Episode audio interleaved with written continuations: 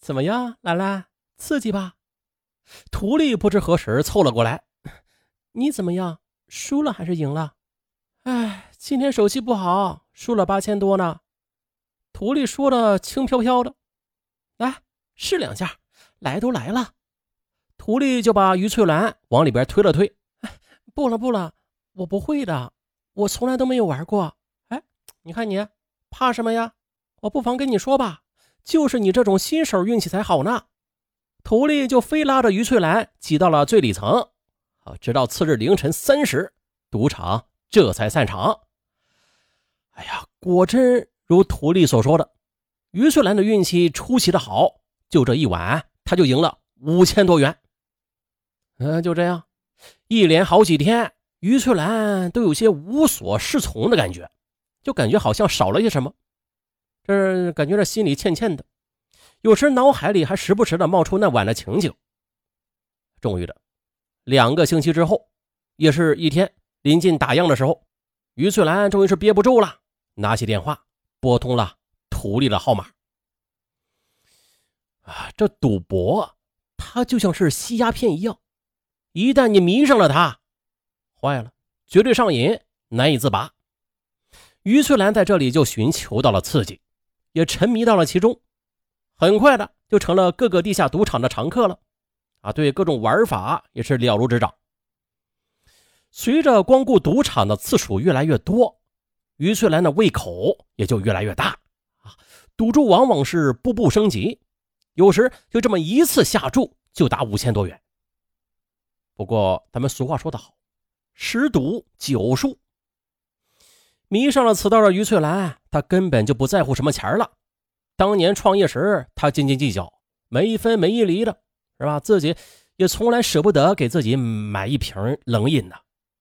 可是现在，赌场上一晚就输上个上万元，连眼皮儿都不眨一下。他要的是那种刺激。到了两千年年底的时候，于翠兰她将自己辛辛苦苦创下的百万家业，呵呵呵输得所剩无几。更惨的是。他的生意也遭到了重大打击。由于他长期迷赌，生意那自然是没有精力去全心照顾啊！啊，大部分的时间都是甩给了几个雇员，因而与业务伙伴的交流少了。再加上资金不足，常常是把供货商的货款能拖就拖。于是呢，几个主要的供货商都跟他中断了合作往来。这下他的生意自然呢是一落千丈。这又是一天傍晚，平时难得到店里去一趟的于翠兰呢，一直是待到了临近打烊还没有离开。可这时，她的手机响了，“喂，是兰兰吧？我是公司的，今天晚上有活动，你来不来啊？”这里的公司就是专门组织人进行地下聚赌的赌博公司。于翠兰已经在这个圈子里小有名气了，不少赌博公司都知道他，啊。一听到晚上有赌局，在店里无精打采的于翠兰顿时就来了精神。可是她马上又泄了气，因为她手上没有钱呐，啊，只剩下了七千多块了，那是要留着进货的。要是没了这点钱，她的店就要彻底关门了。可是她却不知怎的，突然又把这七千多元钱从抽屉里拿出来，往包里这么一放，准备去做最后一搏。这晚的临时赌场是在市郊的一家早已经停产的工厂废弃车间里。于翠兰的运气出奇的差，仅仅半个多小时，她的七千块钱就不属于她了。就在于翠兰伸着脖子朝着赌桌上张望的时候，突然的就感到肩膀上被人拍了一下，回头这么一看，哎，是个三十多岁的男子，哎。怎么样？借点钱接着玩？男子主动搭腔。于翠兰其实他也知道，这是放马公司的人。这放马公司啊，就是像澳门赌场里边的那个一样，专门的向赌徒放债，靠收利息赚钱的。那是一种很高很高的高利贷，并且这利息是以天来计的。武汉的行情。是每天百分之五的利息，一旦你还不了，那这些人那绝对是心狠手辣的。过去于翠兰也借过，不过都是及时的还了。他那时他有钱，可是现在不同了，他自己心里也没有底儿。你怕什么呀你啊？说不定现在你的运气已经回来了呢。这机会可是走了，那就不再来了呀。你得把握住了。男子就像是看出了于翠兰的心思，这几句话就让于翠兰有些心动不止了。这赌徒啊，他就是赌徒，总会把赌场里的局都幻想着朝着自己有利的方向发展，是吧？都想赢，都觉得这一把他能赢。于是，于翠兰在男子的鼓动之下，终于是咬了咬牙，喊出三个字借一万。”好吧，借一万。一听这话，男的笑的脸上都像开了花一样。来来来，招了招手，一个瘦子就过来了。男子接着又耳语几句，瘦子从随身带的一个包里就抽出一沓崭新的百元大钞来，从上边抽出五张，然后交给于翠兰。这于翠兰知道，给他的只有九千五百元。前面咱们也说了，百分之五的利息。这是按照惯例啊，今天的利息就是要扣出来的。于是男子就拍了拍于翠兰，哈哈，啊，希望你有好运。借了我灰灰的钱啊，一般这运气都不会差的。可是的，于翠兰这晚的运气却并不如灰灰所言，不到一个半小时呢，这钱又输得一干二净了。不久，赌场就散了，赌徒们坐着赌博公司的车离开。于翠兰刚好要上车呢，刚才还一脸热情的灰灰，此时已经是另一副模样了。他一把便将于翠兰给拦了下来。赌博公司的车走了，于翠兰发现与灰灰在一起的还有另外四个人。我说：“怎么样，一起去你那儿拿钱？”我现在没有钱，这样吧，能不能让我先回去，等天一亮？我就筹钱给你们送去，哎，不行啊，老子没有那个习惯，让你走，你走就跑了，你让老子们哪去捞你的尸啊？灰灰一听这话，有些不耐烦了，几个人便押着于翠兰走上了大路，又拦了辆出租车，到了另外一处僻静的地方，来到一个出租屋。这晚，灰灰等人就轮流睡觉，而于翠兰呢，就一直坐到了天亮。这不，天一亮，灰灰就让于翠兰打电话借钱，于翠兰就给自己所有认识的人打电话借钱，可是不是推说这拿不出来，就说要等，直到下午六点多钟的，也没有一个人拿钱来。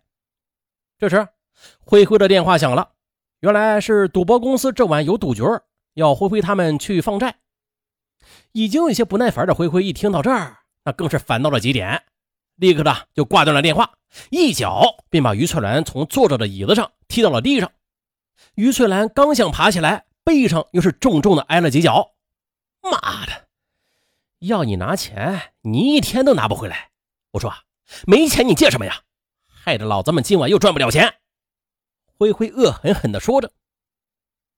晚上九点，灰灰等人便把于翠兰又带到了一家小餐馆的包房。于翠兰就被命令跪在地上，并且看着他们吃喝，还不时的得忍受他们扔过来的残渣。这一餐饭，他们几个大概是吃了大约有三个小时吧。于翠兰跪的实在是受不了了，不自觉的被用双手撑在地上。可不曾想，这又刺激了灰灰，他抄起一只空酒瓶，朝着呃于翠兰的脚关节就是一下。哎呀，这一阵钻心的疼痛袭来，于翠兰疼得满地打滚，灰灰等人则大笑起来。